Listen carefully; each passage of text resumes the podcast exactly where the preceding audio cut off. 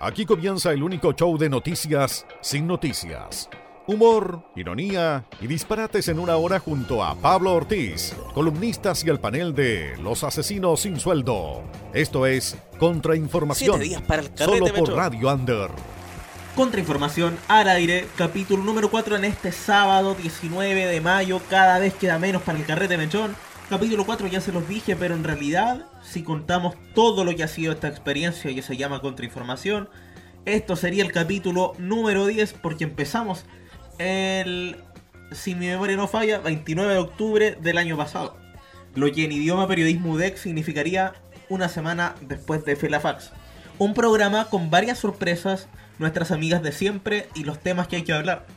Programa con novedades porque debuta una sección nueva, debuta Hablemos en serie. Algo que les hemos estado anunciando por tres semanas y más. Por fin lo estrenamos acá con la Pato, qué mejor. Y después el retorno de una amiga que ya estuvo la semana pasada, pero el retorno de su sección, el Minuto Kawaii, con la Ángeles rescatando pasajes de nuestra infancia y el aniversario de una cadena que ha dado bastante que hablar. Pasó hace muy poco. También en nuestro programa, en el capítulo de hoy, en primera persona, el manifiesto de una chica que está participando en la toma. Más que necesario escucharla, más que necesario entender y más que necesario cuestionarnos algunas cosas gracias a las palabras que escucharemos acá, gracias a ella. El detalle de todo esto lo escuchan a continuación con Sergio Silvestre, quien otro acá en Contrainformación 1.8 en la Under. Otra semana más de Contrainformación. En total ya cumplimos 10 capítulos. Hoy vamos a ver las movilizaciones a lo largo de todo el país, sus razones, sus demandas y lo que es la toma en primera persona, sin cortes ni censura mediática. También, hoy por fin va a debutar nuestra sección Hablemos de Serie E. La Pato hoy nos sacará la máscara y nos dejaremos cantar Bella Ciao un rato para hablar de la casa de papel. Finalmente, vuelve la Ángeles con el Minuto Kawaii y a recordarnos nuestra infancia, porque vamos a hablar de los 25 años de Cartoon Network, resumidos solamente en 25 minutos. Escríbenos a nuestras redes sociales y conéctate que ya comienza Contrainformación. Al aire, Pablo. Sí, pues como él mismo lo dijo, conéctate a nuestras redes sociales, arroba somos contrainfo en Twitter y en Facebook. Nos puedes comentar, eh, felicitar, proponer ideas, secciones, opinar, insultar, de todo. Instagram arroba Radio Under para que vean nuestros afiches y el detalle de todas las cosas que se hacen en esta tremenda plataforma. Atentos a esa red social en particular, al YouTube y al Facebook de Radio Under también, porque muy pronto va a estar el material en extenso de lo que son las batallas Under, edición 1, después del prólogo que se hizo este verano. Y también nos puedes escribir y mandar tus audios sin cortes al WhatsApp más 569-6116-4460.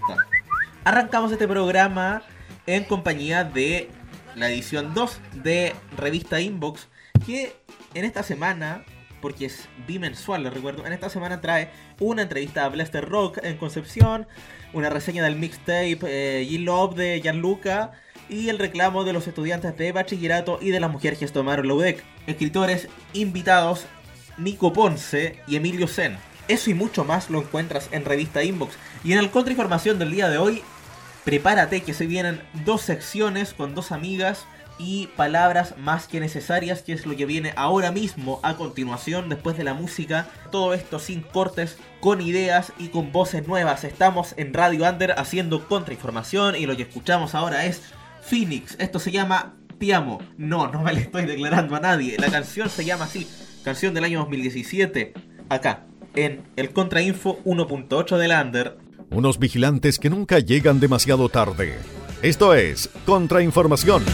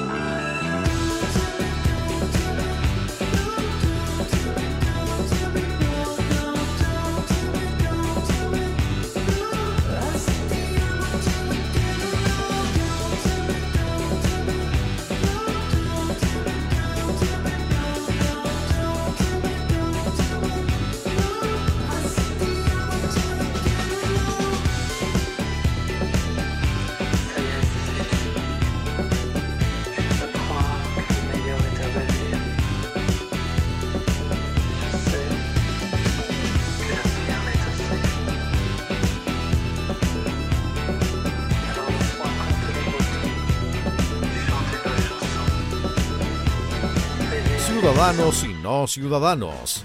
Contrainformación hay para todas y todos. Antes de escuchar a Phoenix se los estaba anunciando. Ahora, a continuación, vamos a escuchar palabras más que necesarias de alguien que ha vivido en primera persona eh, lo que es la toma, lo que es todo este movimiento feminista que surgió hace casi dos semanas, más que necesario para cuestionarnos como hombres personalmente algunas cosas. Es lo que escuchamos a continuación acá en Contrainformación 1.8. Bueno, primero que todo un saludo a todas mis compañeras que están en toma eh, en todas partes del territorio chileno. Eh, bueno, te voy a contextualizar un poco. Todo esto aquí en la UDEC partió el día domingo, como tú bien dices, que se tomó la Facultad de Ciencias Sociales. Posteriormente a eso, nosotros como facultad, o sea, carrera periodismo, psicología, sociología, trabajo social, hicimos una asamblea en la toma de Educa que está desde el miércoles pasado. Hicimos una, hicimos una asamblea para eh, contextualizar, dependiendo de cada carrera, los casos que habían de abuso y violencia, porque esto todo es un, un contexto de de estar eh, aburridas ya de toda la violencia constitucional y todos los casos que se han ido destapando, ya sea por profesores o por alumnados. Esto no solo pasó en periodismo con los cuatro profesores que vieron y un alumno el año pasado con Chavo Cosadores, sino que está sucediendo en muchas facultades, entonces nos estamos unificando. Ya. En esta asamblea se validó la toma a mano alzada, eran aproximadamente doscientas y tantas mujeres, el auditorio de Educa se llenó y nosotras después como Facultad de Ciencias Sociales, Periodismo y el Departamento de, Antropología y Periodismo se decidió tomar. Eh, se decidió tomar con el fin de crear un espacio seguro para que nosotras pudiéramos hacer un petitorio que satisfaciera nuestras demandas. Entre el petitorio que hemos avanzado está lo de hacer un protocolo de seguridad que nosotras nos asegure que las compañeras que sean que demanden y las profesoras que demanden eh, estén seguras, no produzcas persecución de parte de los sumarios que muchas veces se levantan, etcétera. Entonces, esto en un contexto de también hacer un petitorio a nivel universidad y juntarnos intertoma. Bueno, eh, ayer avanzamos un poco con la chiquilla en asamblea del petitorio pero como bien te digo, Pablo, esto es en un contexto de ya estar chatas, porque el contexto nacional, sobre todo las violaciones que han ido apareciendo como en masa, eh, aquí en nuestra misma universidad que se supone que es el lugar donde estudiamos que debería ser un lugar seguro, no lo es. Muchas veces la, la universidad encubre estas cosas o se lava las manos o hace vista ciega. Entonces nosotras estamos aburridas porque no vamos a permitir más que este tipo de violencia estén sobre todo en nuestros espacios cotidianos, en la calle, en la familia y menos en la universidad donde nos estamos plantando para poder ser agentes después de la sociedad y queremos también que se implanten medidas de género para los profesores y para el alumnado para que se cambie la sociedad desde la raíz. Eh, entre eh, a rasgos generales de eso, bueno, se están haciendo varios talleres también en las tomas que tienen que ver con educación no sexista, lenguaje inclusivo. Entonces nos estamos armando entre nosotras también educándonos, en, aprovechando estos espacios de toma. Entonces eh, se está viviendo un ambiente bastante grato, bastante bonito, que igual escapa de la regla a las otras tomas que me han dicho que se han hecho cuando son espacios mixtos, porque mm. déjame decirte que el espacio que estamos tomando con la chiquilla es separatista, eh, porque creemos que nosotras y para nosotras tenemos que crear los espacios y tenemos que cuidarnos. Y ha traído muy buenos resultados, por lo menos en Educa y lo poco que hemos estado nosotras también todo el aguante a las chicas del Instituto Nacional especialmente y a todas las que se han sumado eh, a este movimiento durante toda esta semana. Son cerca de 15 planteles universitarios los que están hasta ahora. Cada vez entendemos un poco más esto. Hay cosas que deberían ser tan diferentes. Es Diego Peralta, con tan diferente acá en Contrainformación 1.8. Ya viene la pato. Esto es Contrainformación emoción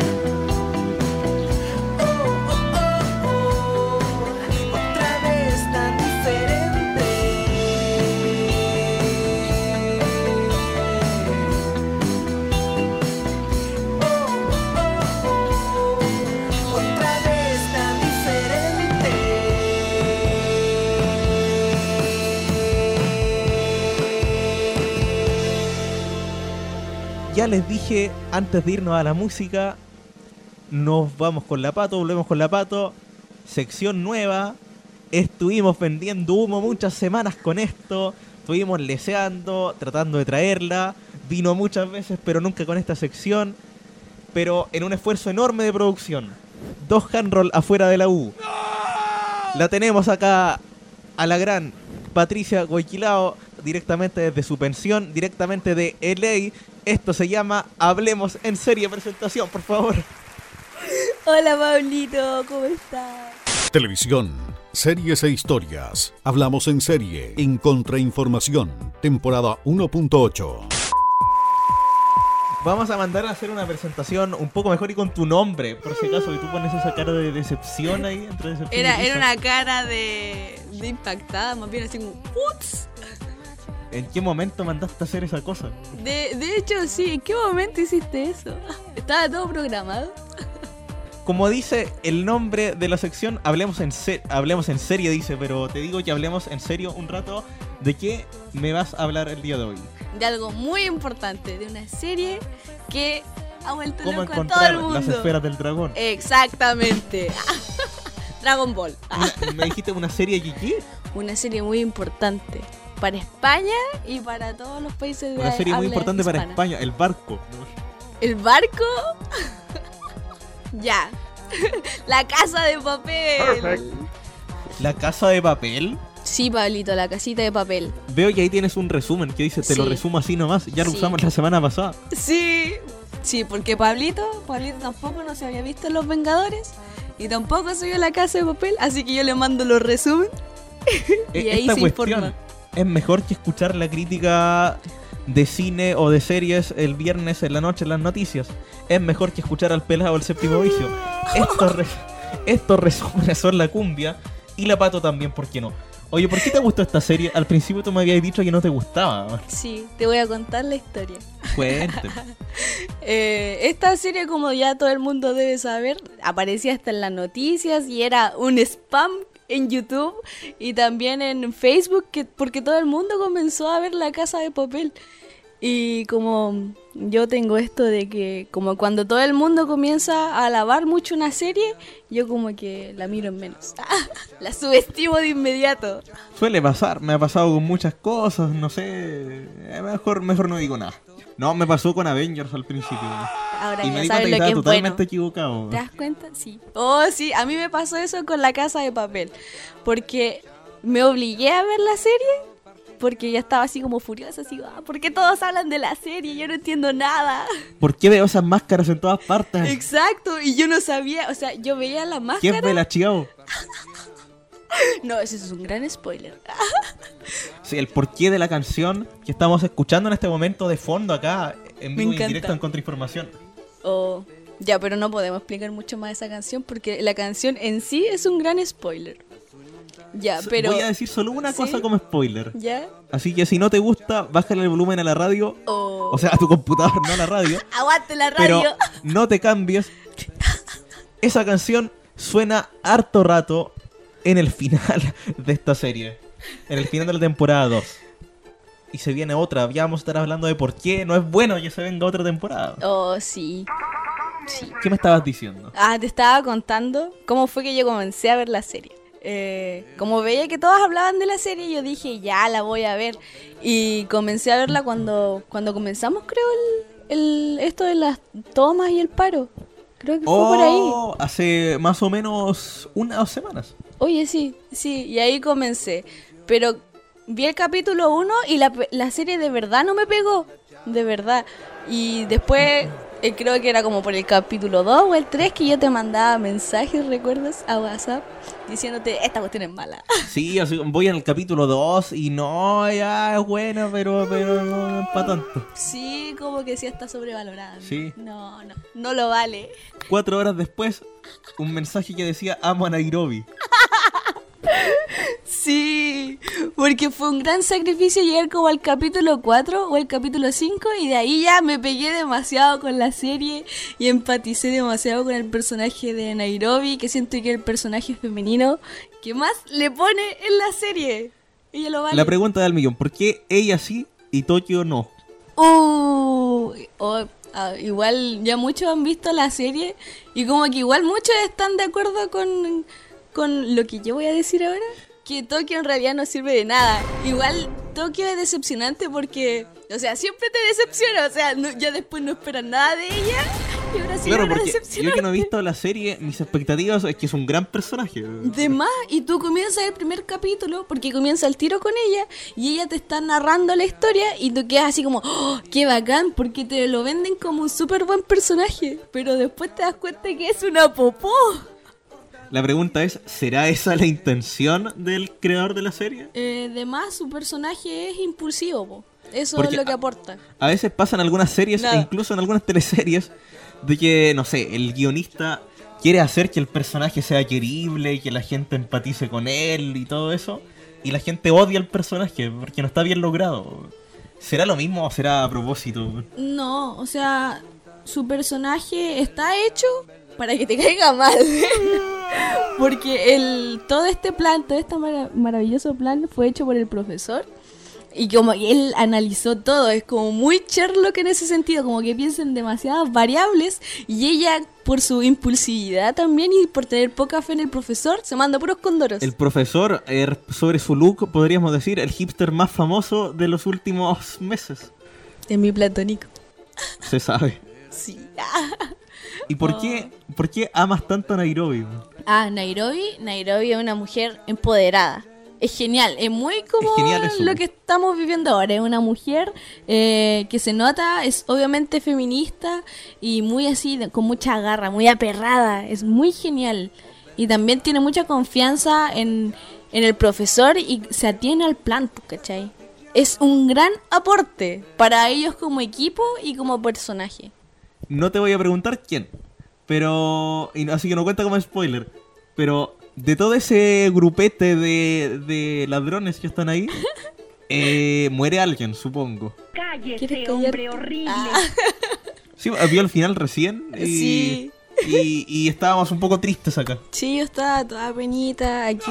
eh, ¿Quieres que lo diga? ¿Quieres que diga quién muere? No, quiero que digas cuántas personas mueren. Solo eso. ¿Y muere alguien importante o no? Ah, oh, pero es importante igual mencionar, porque, o sea, yo hasta aquí, como la vi la serie, murieron dos eh, chiquillos del equipo de atracadores.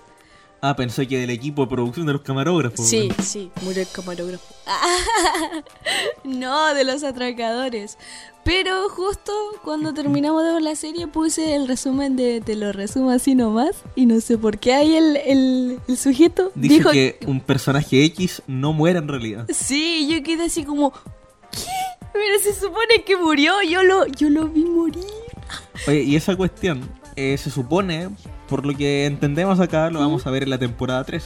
Sí, porque se va a lanzar una temporada 3, creo, a fines de este año o el próximo año. Pero creemos acá, llegamos detrás del micrófono, llegamos al acuerdo de que no es muy necesario, porque la historia es autoconcluyente. En el Sí. último capítulo de la temporada 2 se cierra todo. Sí. O sea, si haces una historia a partir de eso, sería una serie distinta. No tendría que ver con la trama. Sí. Es como 13 razones. Que, ¿Por qué le hicieron una segunda temporada? La serie, La Eh, Casa de Papel. guardando es las muy proporciones, buena, esta es mucho mejor. Sí, o Sí. sea, pero caché que la serie en sí, La Casa de Papel, es muy buena.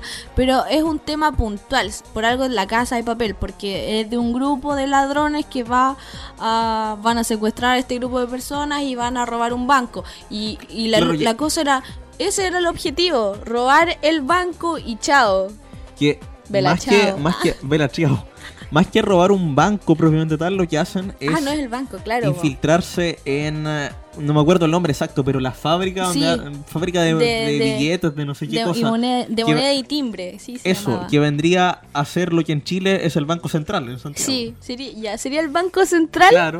de España que estos chiquillos fueron y lo robaron. Deberíamos hacer lo mismo. Pero también, claro, A eh, fin de mes. el profesor también como que él era, como lo menciona Berlín en un capítulo, es un tipo muy idealista, muy soñador. Entonces él trataba de dejar un mensaje al robar esta, este Banco Central, ¿cachai? Sí. Sí, pues entonces... Era, era una protesta, dice Sí. el diálogo al final Sí, de. era una crítica social. Entonces como que la serie tiene ese mensaje. A ver, fue bueno que Netflix eh, descubriera esta serie y la hiciera tan popular internacionalmente, pero encuentro que está mal, o sea, no sé si es, para mí está mal el hecho de que ahora vaya a existir una tercera temporada porque va a ser alargue. No, yo creo que la segunda temporada pudieron, porque sentí apurados los últimos capítulos, eso como que pudieron ahí explayarse más como para explicar más cosas porque dejan realmente muchos cabos sueltos. Pero en una tercera temporada, no sé, sería como volver atrás y contar qué pasó ahí, explicar esos cabos Claro. sueltos Un flashback. un flashback, pero es como pudieron haberlo hecho en la segunda temporada, porque después, o sea, es toda una, creo que ya se confirmaron una cantidad de capítulos para la tercera temporada, no estoy segura. Claro, son más de 10. ¿Cachai? Entonces, obviamente ahí va a haber alargue, así como qué pasó con ellos después del atraco.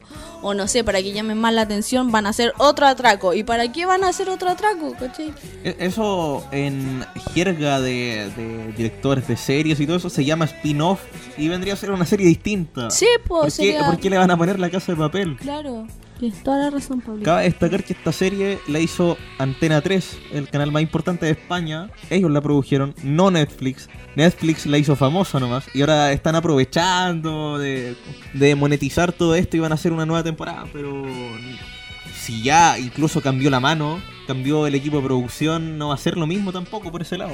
Acabo, perdón, mientras estaba hablando quedé como, no sé, volví atrás. Flashback. Un flashback. y recordé que yo te dije que habían muerto dos personajes, pero Sí. no, po, hubiesen, a ver, Corrección según del lo spoiler. que yo vi, voy a, voy a corregirme, eh, murieron tres personajes. Según lo que yo vi en la serie, po. Sí, murieron Claro. tres. Pero, ya, es igual, todos lo saben. ¿Quién muere No, al no final? todos lo saben. ¿No, no lo sabías? No, ¿No? no. Pucha, no lo puedo decir. Ya, pero hay un personaje que muere Muy importante. muy importante y que eh, yo digo que sin ese personaje una tercera temporada no, no funcionaría. O sea, no de la manera correcta. Porque, por ejemplo, el, el profesor ya, él es un genio y todo, pero él no es así como de poner reglas, de ser un líder. No, va- ¿Te valga, valga destacar que el profesor estaba muy triste al final por la muerte de ese Sí, po, personaje. sí, porque es muy importante. Ustedes van a poder ver un profesor humanizado, entre comillas, como personaje llorando ahí frente a la cámara y llorando mal. No como el cliché de serie gringa donde alguien llora y casi ni se le ve en cámara. ¿no? Sí, es que igual, el, claro, por lo mismo el profesor no es un personaje que sea como el... Él es como la mente maestra de todo este plan, pero no así es el líder de todo este grupo. Porque él es un tipo que es sensible, un tipo que también es tímido, es carismático, pero a la vez es tímido.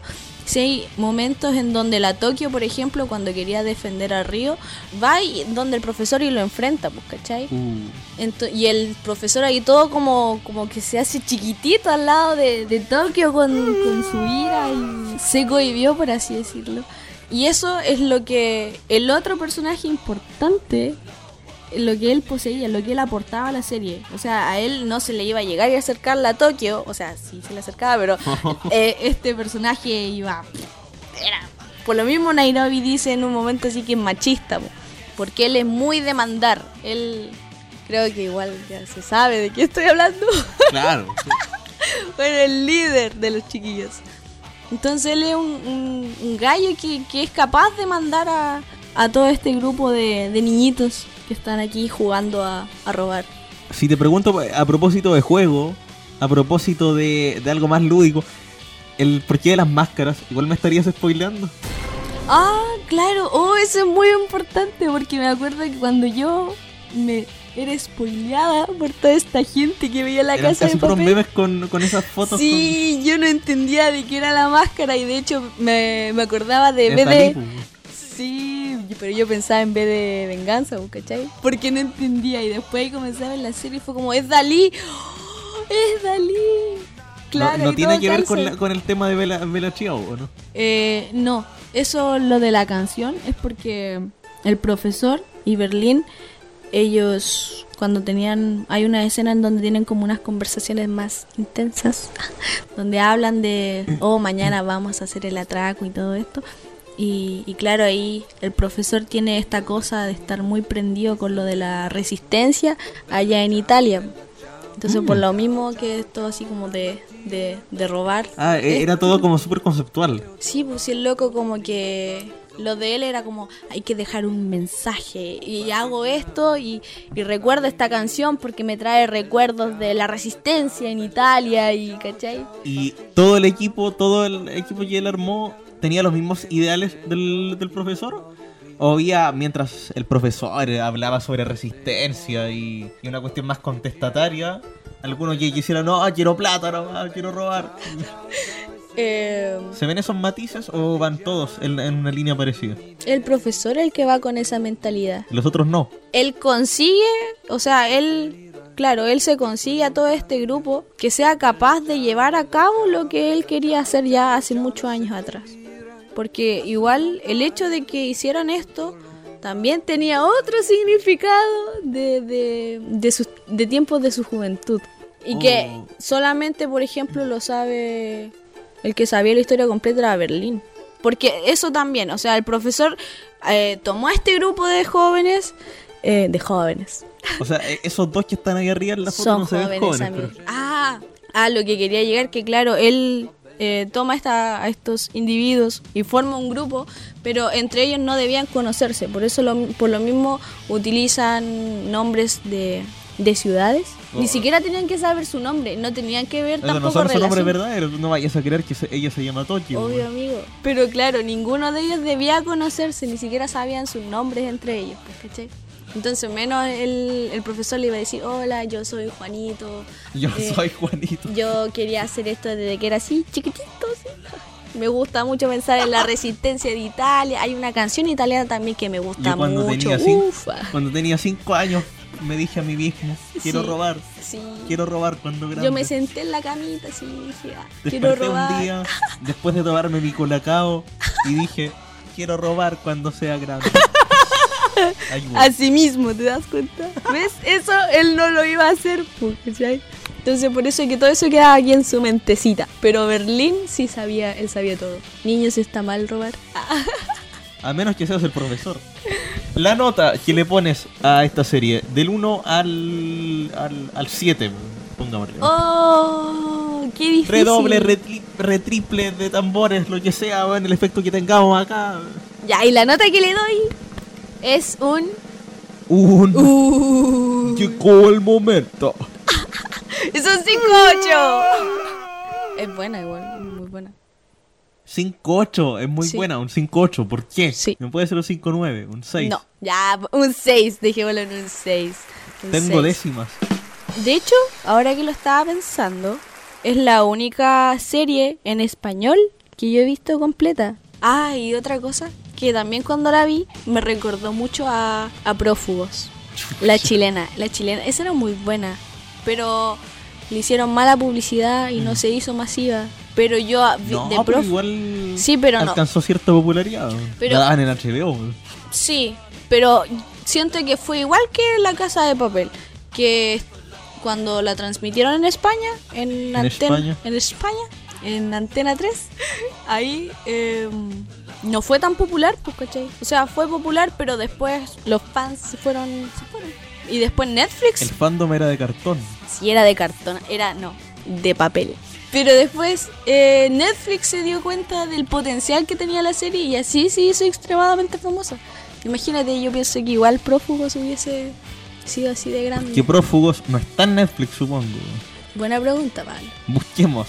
Busquemos. Si tuviésemos Netflix. Sí, somos pobres. Pero claro, sí, le pongo, le pongo un 6. Es una excelente serie. Todos deberían verla, amigos. Un 6, la nota de. Te iba a poner una apodo, no se me ocurrió nada. La pato, acá en Hablemos en serie de contrainformación. Una cosa que también te interesa bastante es la música y por eso escuchamos lo que vamos a escuchar ahora y quiero que tengas el honor de presentarla tú porque por tu culpa se me pegó esa canción. Por Oye, tu es- culpa agregué más música a mi Spotify y la inteligencia artificial del descubrimiento semanal se me echó a perder por culpa de, por los chinos te van a hackear el notebook ahora. Hackea el sistema. Hackeado el sistema. Ya, chiquillos, ahora se viene la canción. Ya, chiquillos, aquí viene Chain Up de VIX. Dix, yo casi leo vía X. hoy. Aguante. Bueno, igual puede decir me corta, palito, XX. Estamos en Contrainformación 1.8 de la Under y mucho más. Estamos con la Ángeles a la vuelta. Eso y mucho más acá. Donde, donde está lo mejor. Lo mejor está fuera del día. Hablamos y puede que no sirva mucho, pero funciona más que el botón del semáforo. Somos Contrainformación con Pablo Ortiz.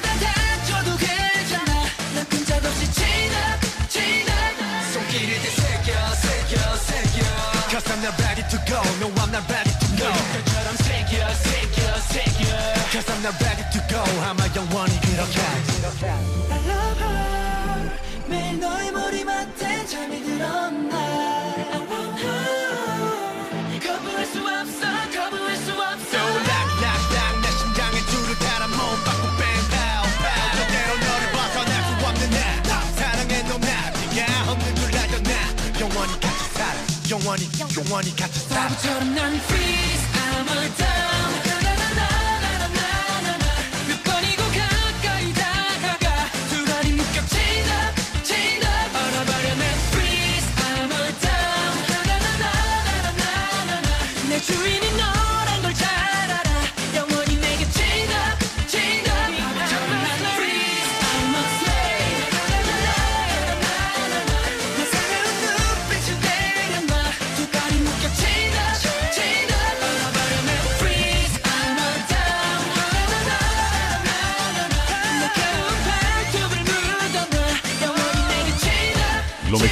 Fuera del dial. Y te lo probamos en la segunda temporada de Contrainformación con arroba Pablo Yov.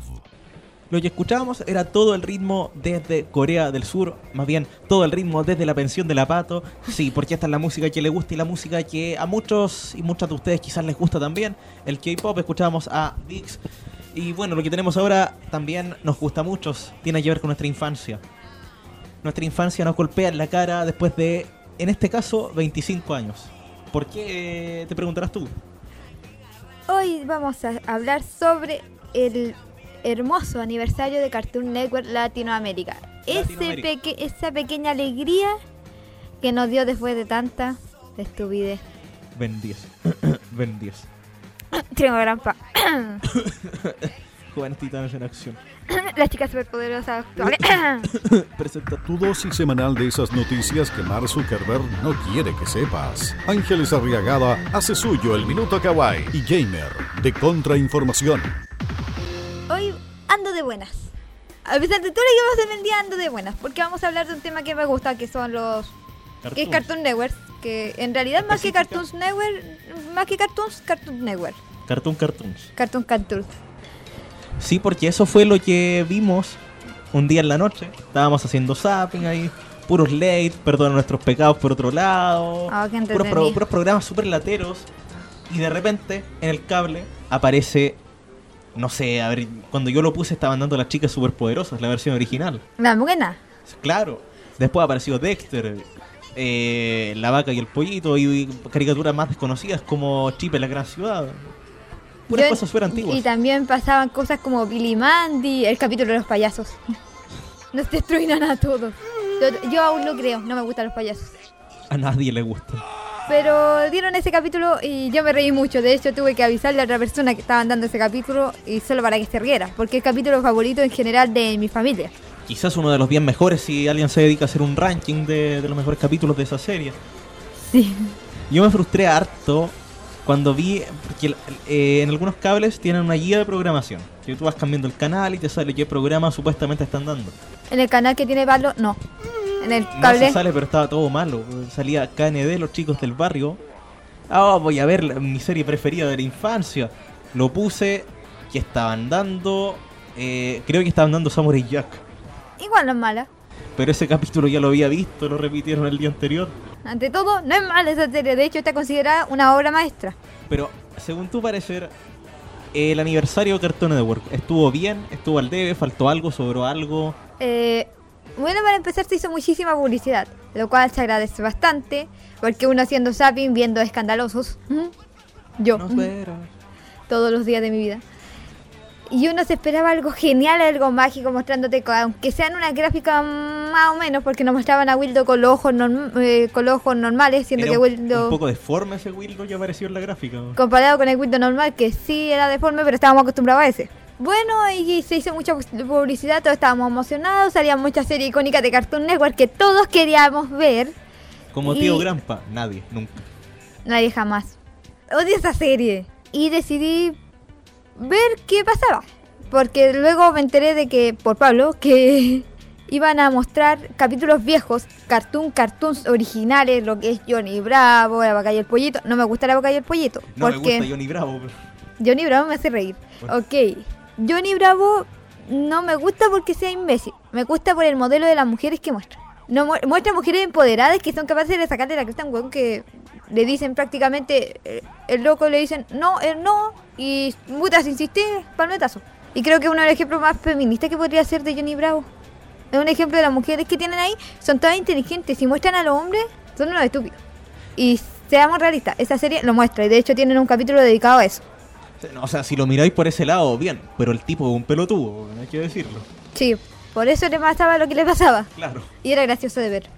La verdad, no lo había pensado de esa forma. Y si lo miráis por ese lado, tenéis razón. Pero el personaje me cae como la hueá. Y a mí me cae tan mal que me llega a caer bien. Sí. Conozco mucho Johnny Bravo en mi vida normal, ya. Pero una emocionada. Pucha, ¿cuándo va a salir? ¿Cuándo va a salir? Va a salir un fin de semana. ¿Qué fin de semana? No sé. Esperamos, esperamos. ¿Qué le pasó a Lupita? No sé. Sí. Y llegó el gran día. Voy y me acomodo frente a mi televisor, haciendo casi un gag de Solvat de los Simpsons. Llegó el momento. Y mm, iban a emitir 25 capítulos que son los 25 mejores capítulos de la historia de Cartoon Network. Así, me lo, expli- así lo explicaron. Y sale Tío Grampa. De los primeros. No, pero es un ranking. Em- El último fue un capítulo de Tío Sí, Grampa. por eso, de los primeros de los primeros 25. El 25 fue un capítulo de Tío Grampa. Pero igual, oye, Se me cayó un poquito. igual penca que Tío Grampa siquiera haya aparecido en ese ranking. Y como que algunos capítulos me dejaron al debe, otros eran buenos, como los de Ben 10 original. Y ya dije yo voy a verlo. Pasó el capítulo de los payasos. Nunca me había acordado de reírme tanto. Siempre me río cuando veo ese capítulo de los payasos de Billy Mandy. Bueno, y quedé un poquito al debe con los capítulos. Habían, habían cosas que yo no sé qué hacían ahí. Todavía insisto con lo de Tío y creo que estaba... Apareció Chowder. A ti no te gusta Shouder, a mí me gusta la A técnica. mí me gusta la canción de Chowder. Lo único que me gusta. Ya.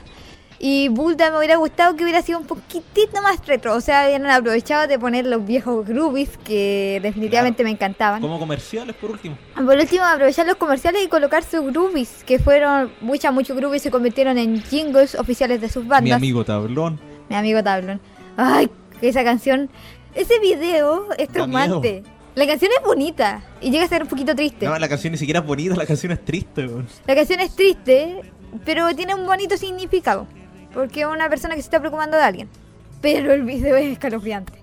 sea, Nadie me saca eso. Podríamos decir que Tablón fue el primer amigo imaginario en la historia de Cartoon Network antes que Mansión Foster. Sí, podríamos hablar de eso.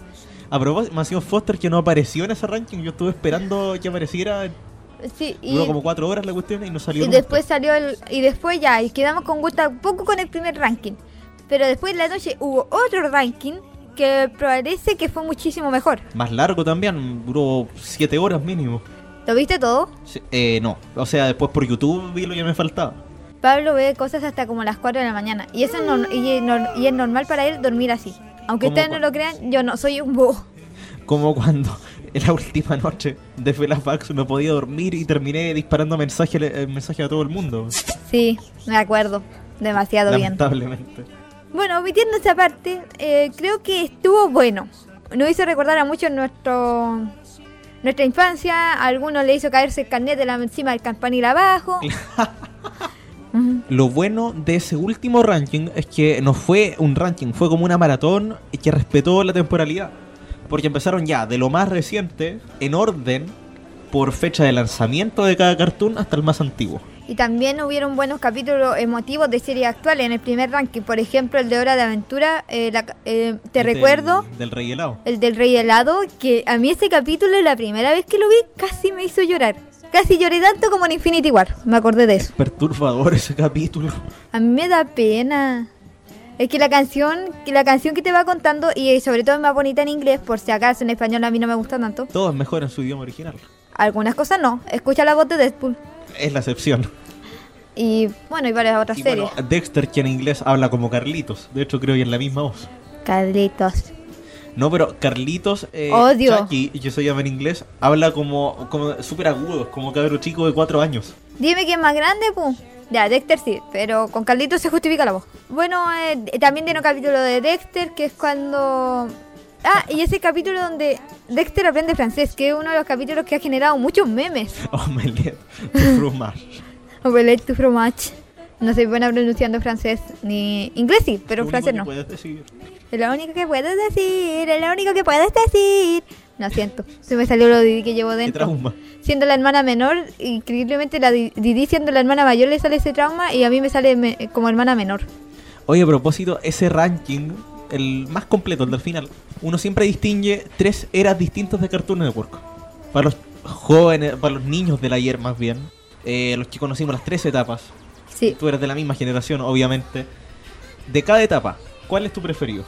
Es difícil, pero creo que me quedo siempre con la primera etapa. La segunda etapa me gusta, pero tuvo sus desajustes cuando la persona que estuvo que, cam- que cuando cambió el presidente de Cartoon Network Cuando salió Jim, Jim Samples. y llegó un idiota, eh, decidió terminar con todas las series y justo también estuvo la crisis de CGI donde salieron series pésimas, series malas que... Ben 10. Ben 10 no es mala. Mira, la secuela que a mí no me gusta de 10, que voy a aclararlo, son la de supremacía alienígena, no fuerza alienígena porque tiene una historia bien contextuada y de hecho es una de las, mej- una de las mejores secuelas que sacó de Ben 10. Omniverse y la actual. Omniverse como que se la intentó jugar, pero tú quedaste quedáis más colgado. Igual, ahí sale otro tema y eso son los reboots, que es como una etapa aparte, que ahí cuesta un poco, pero te la voy a dejar No. difícil. ¿Cuál de todos los reboots es el menos malo? Aunque voy a decir algo que me, le va a caer a mucha gente mal, creo que el reboot más decente, a pesar de todo, es Teen Titans Go. ¿Por qué? A pesar de que tiene un concepto ya todo, todo brilla, todo lindo, cosa que para mí, que soy una, una vampira, me quemaría. Soy la, soy la bellota de las chicas superpoderosas, así se lo explicaría yo si fuera un personaje. No Si me gustan las cosas personaje tiernas. sería Cerebro en el laboratorio de Dexter. Ja, ja, ja, ja, ja, ja, ja, ja. a pesar de todo, esa serie tiene un contexto bastante distinto. Primero se burlan de ellos mismos. Ellos son capaces de decir que son malos. Es una parodia a la serie original y, a Y también mismos, te muestran y también te muestran a ellos cuando no están haciendo nada y tienen que lidiar con problemas de la vida diaria. Es extraño, pero llega a ser chistoso, porque incluso tienen un capítulo donde aparece un villano que se llama el reboteador, que le explica qué hizo él, él, él con su serie original y ellos dicen, nosotros éramos tan geniales, ¿por qué nos hiciste esto? Lo, lo que me parece curioso de cuando mencionan la serie original es que a veces usan la, la intro, la canción principal de la serie original, pero la ponen sin letra. ¿Esa cuestión será por un tema de derechos de autor? ¿Por qué será? un- eh, Kai Hai Pofia Miyumi, que es la encargada de que es la, la- encargada de hacer este de, equipo? de este opening y que hicieron el opening tanto en japonés y tanto en inglés y créanme, ellas tienen talento, son Sí. cap- fueron capaces de hacer una canción en español y les quedó genial. Tuvieron su serie propia. Nadie logra eso. Pero resulta que ellas, la canción de Teen Titans en japonés y en inglés se volvió tan famosa que ellos sacaron su propio video. Sí, era parte de los Groovies. Era parte de los Groovies. Entonces, creo que no tendría que ser con un tema de derecho de autor, porque la canción va a seguir siempre perteneciendo a Cartoon Network junto con Miyumi. Claro. Son como derechos compartidos. No lo dan nunca, pero igual. Entonces, a veces que no ocupen la música probablemente sea porque las cantantes ya no trabajan para la serie, así como por decirlo así, que le pongan a las chicas superpoderosas actuales el nombre de Chris McCra- McCracken cuando él no sí. cuando él no quiso trabajar en esa serie. De hecho, él nunca probó la serie. Él no estaba de acuerdo con que hicieran un reboot. Si él estaba, yo me acuerdo, en Estados Unidos por oh, lanzar, eh, por promover a talentos nuevos. Él hizo el Cartoon Institute, que era como, de ahí salió Regular Show, salieron varias series. Sí. Que vendría a ser como el, como la, a ver, no sé si tú te acuerdas que antes de los Cartoon Cartoons en Estados. Unidos había un, como una miniserie que era What a Cartoon, que Que- eran como los pilotos de todas las series que vinieron después. Eso era sí. lo mismo. Hoy, y hablando de esas mismas series, de esos tiempos en los que se ha cambiado Cartoon Cartoons a Cartoon Institute y todas las veces que se han mostrado los pilotos, y ahora se acerca otro nuevo otra nueva serie que promete mucho y promete ser la- el inicio de la cuarta generación. Es Infinity Train, que es una serie que promete mucho, que ya ha sacado varios análisis en YouTube. Que una serie se saque un análisis en YouTube de varios youtubers que le siguen a series bastante famosas. O sea, series que a mí me gustan, no es que sean relativamente famosas. Y también series que llegaron a tener un culto como Gravity Falls, Sí. un ejemplo. Series que probablemente vayan a tener un culto y que están avanzando muy gran, de forma muy a grandes pasos, que es como Star vs. la Fuerza del Mar y Miraculous Ladybug, que son series de otra franquicia, Eh, la nueva generación. la nueva generación de Disney, pero que ellos hagan un análisis completo de Infinity Rain ya te dice que esa serie se ve prometedora y que muchos querían esa serie. Muchos youtubers decían, esta serie tiene que seguir sí o sí, tienen que aceptarla. Toda la razón son series nuevas y series que quizás de una u otra manera, no sé si verdad es que se las farreó Cartoon Network. Eh, McCracken, por ejemplo, que lo nombraste, cuando le rechazaron el Cartoon Institute, eh, se fue a. Creo que era Disney XD. Eh, Dis- se fue a Disney y en la plataforma Disney XD eh, comenzó a transmitir Galaxia Wonder, que de Claro, hecho sí. Es una serie muy divertida y que realmente me hace reír de lo absurda que es. Oye, y si te fijas, el, el tipo de dibujo, los trazos, las caras de los personajes, es como muy ma- entre Mansión Foster y los chicos superpoderosos. Como- Son dos series de él, obviamente. Claro. Oye, ya como, como para terminar, quiero que te la juegues con algo.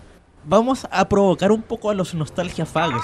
Me, me incluyo en eso, así que esto es algo masoquista lo que voy a hacer ahora. Pero juégatela. La peor serie de las clásicas de- del canal, de Cartoon Network. Y igual puedo tirarla a mí al final.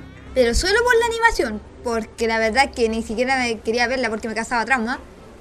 La vaca y el pollito, odiaba esa serie. Me caía bien el señor sin pantalones, que es el Diablo Rojo, Claro. también, porque se llama de las dos formas, pero odiaba los dibujos de esa serie, para mí era estúpida. No tenía poder. sentido. Digamos que era el tío Grandpa de la primera generación. Y bueno, si me preguntan a mí, no quiero decir la misma, así que dejando fuera esa, podríamos decir que estoy entre Mike Luanog y Chip en la Gran Ciudad. Nos vamos con la música. Esta, la pato adelante, estuvo vibrando con esta canción. Me la pegó. Ella es la culpable de eso, aunque igual les doy las gracias porque es pedazo de tema y esto se llama... No es K-pop para los que preguntaban. Esto se llama Éramos Todos Felices. Esto se llama Teleradio Donoso, es sonido nacional acá en el Contrainformación 1.8 de la Under. También a la vuelta escuchamos un poco de lo que fue la marcha del jueves pasado.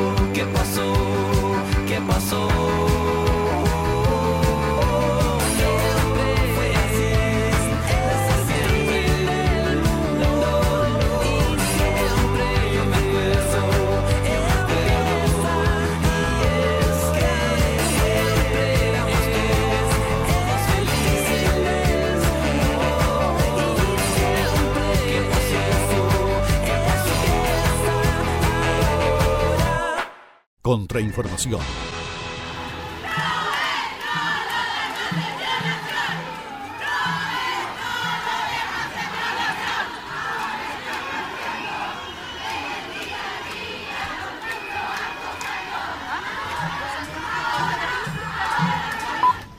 y 15 del miércoles 16 de mayo continúa avanzando la marcha nacional, esta movilización feminista, segunda semana consecutiva en que las mujeres se movilizan por una educación no sexista y por eh, medidas concretas contra los acosos y los abusos. Estoy acá en calle Carrera, entre Orompello y Ongolmo, y la movilización, contrario a lo que dicen normalmente los medios, es totalmente pacífica y aparte de eso escuchamos batucadas, música, intervención de otros movimientos sociales como la causa mapuche y el fin al lucro y los bocinazos masivos de los automovilistas que se manifiestan en favor a esta marcha que son voces que sin duda alguna tenemos que escuchar.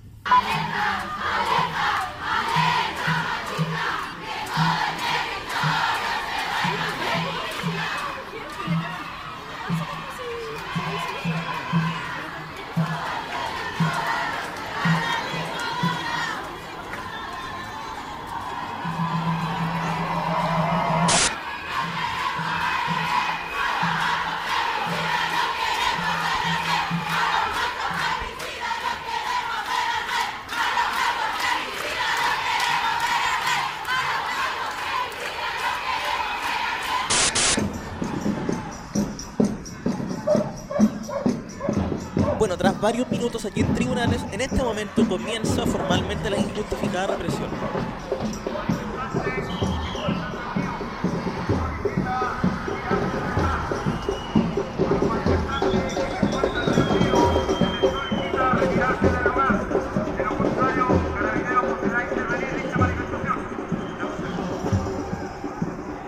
Carabineros formalmente amenaza. Se activa el carro lanzaguas. Se están dispersando. Apareció el conocido como guanaco. Se les dice que se dispersan, que se retiren del lugar o si no, tomarán entre comillas medidas. Estas serán las medidas para ese carro lanzaguas activado. Eh, veo muchos manifestantes correr, algunos se quedan haciendo la resistencia y el carro sigue presente en la esquina de Tucapel con la diagonal. Y bueno, seguramente esto va a ser lo que van a mostrar los medios tradicionales. Van a mostrar la imagen de estudiantes corriendo y del carro lanzaguas, entre comillas, cumpliendo su deber. Lo que para los que estamos acá es totalmente falso. Ellos están siendo reprimidos. Se encontraban gritando consignas y tocando una batucada y fueron mojados por el carro lanzaguas. Llegan refuerzos, llega otro más. Escuchamos gritos de parte de los estudiantes totalmente justificados, mientras otra marcha más termina como termina la mayoría por culpa de Carabineros de Chile, hay que decirlo. Aquí, contrainformación. Cualquier cosa estaremos informando en nuestra página de Facebook y Twitter. Ciudadanos y no ciudadanos. Contrainformación hay para todas y todos. un programa en el que tuvimos de todo, partimos serios y se justifica totalmente escuchando un vivencial, un testimonio de los- la principal información que todo el mundo se pregunta sobre el movimiento. Directamente hablada por una chica que está participando en las tomas y es algo bastante valorable y que agradecemos que nos haya dado esas palabras y queremos darles todo el aguante también a las mujeres del Carmela Carvajal y del Liceo 1 en Santiago que se tomaron el Instituto Se Nacional. lo tomaron de forma de advertencia y me parece muy bien porque ellas no tienen por qué andar aguantando que las traten así. No tenemos por no- nadie tiene por qué, en realidad, ni siquiera ni una mujer ni un hombre, nadie tiene que aguantar y una mujer lamentablemente tenemos que aguantar eso a diario. en ese, en ese establecimiento era provocación tras provocación. Imagínate lo enfermos, lo malditos que eran que grabaron un video parodiando el caso de la manada. Sí, eso es bastante molesto ver que alumnos de media, por estar en un colegio de hombres, se comporten pésimo y que las chicas actúen así y hagan una toma de advertencia y que de hecho en algunas partes se les sacó a cuñada a, a varios alumnos que dijeron que estaban de acuerdo con esa toma. A mí me parece bien, porque si- oigan, la Revolución Francesa no ocurrió de forma amable. Sean esta- realistas. Y esta es una revolución feminista. Y hay que tratar de respetarnos en- no solo entre mujeres y hombres, sino que entre las mismas mujeres. La revolución no tiene, no tienen por qué ser amables y está bien que sea así. Y pidiendo per- ni pidiendo permiso, porque nosotros nos vamos a decir, no, vamos a tomarnos la vamos a tomarlo en la universidad, nos deja rector, no vamos a hacer eso, porque así no se hacen las cosas. Acá en este país ya se, siempre se tiene que esperar que la gente se muera, y lamentablemente es así, para que hagan las cosas. O sea, ¿cuántas mujeres ya han matado este año? ¿Qué, qué estamos esperando? ¿Cuántas denuncias de abuso hubieron en una semana? ¿Cuántas denuncias que salieron a la luz, por decirlo así, en, en Radio Bio o en, no sé, en TVN, algunos canales que sí, y- em- que sí emiten estas cosas y nos vienen a criticar? No tienen por qué criticarnos, no tienen por qué decirnos cómo debemos hacer este movimiento porque es un movimiento separatista. Pablo dijo, él está solamente dando el espacio, lo cual se agradece mucho. Por mi parte yo encuentro que es una buena forma y ojalá muchas personas más se sumen a esto. O sea, no, no, no que se sumen al programa, que se sumen a este movimiento y que esto se difunda, que cada vez más gente sepa de qué va esto y dejar de lado el troll de Twitter que opina muchas veces sin saber cada tontera que, que hablan, muchas veces por molestar simplemente. Y bueno, un programa, como les decía al principio, que también se fue en temas más lúdicos como lo que es el éxito de La Casa de Papel en Netflix y ahora el aniversario 25 de Cartoon Network, que da para muchas secciones del Minuto Kawaii, para muchos episodios más. Ahí lo vamos a estar conversando en reunión de pauta. Como siempre, todas las- nuestras redes sociales. Reunión de pauta en el, en el mall conversando mientras nos comemos un- una hamburguesa. Nos- mientras nos comemos el catering que tenemos, traducción de eso, un completo.